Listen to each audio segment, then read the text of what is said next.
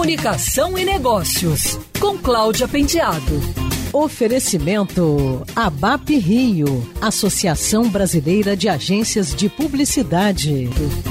Seguimos em quarentena acompanhando as ações das marcas e também os muitos estudos e levantamentos de mercado que têm sido feitos para ajudar a entender melhor os sentimentos e expectativas das pessoas em relação ao isolamento social e à pandemia. Dessa vez eu trago um estudo da SPM Rio, que através da sua plataforma Think Tank realizou uma pesquisa com 300 pessoas no Rio, em São Paulo e em Brasília entre 28 de abril e 1 de maio. Os resultados apontam que o comportamento do consumidor está mais racional, alterando suas percepções sobre marcas, pessoas e sentimentos. A Karine Caran, que é professora da SPM e pesquisadora, diz que a desaceleração do consumo gerou um nível de consciência maior. Segundo ela, a racionalidade se evidencia através da lembrança mais forte de marcas que têm tido atitudes mais humanas e se mostraram mais atuantes e preocupadas em ajudar a sociedade nessa pandemia, como por exemplo a Magalu, que é uma das maiores plataformas de varejo do Brasil e desde o início da crise anunciou medidas para ajudar a reduzir os impactos, preservando funcionários, clientes e sustentabilidade dos negócios. Outras marcas são lembradas negativamente, como a rede de restaurantes Madeiro, cujo dono afirmou logo no início da pandemia que a economia não podia parar, ainda que houvesse mortes. Outra marca negativa citada no levantamento foi a influenciadora Gabriela Pugliese, que deu uma festa quando se curou da Covid-19 e acabou dando um péssimo exemplo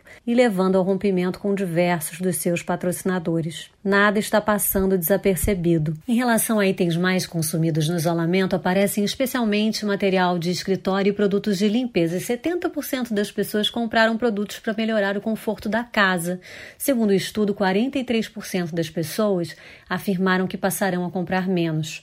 Um ponto positivo é que 53% pretendem no futuro passar mais tempo com a família e cerca de 40% das pessoas querem dedicar mais tempo a curtir a casa, perder menos tempo no trânsito e pensar mais na vida. Fique bem, fique em casa. Quer ouvir essa coluna novamente? É só procurar nas plataformas de streaming de áudio. Conheça mais dos podcasts da Band News FM Rio.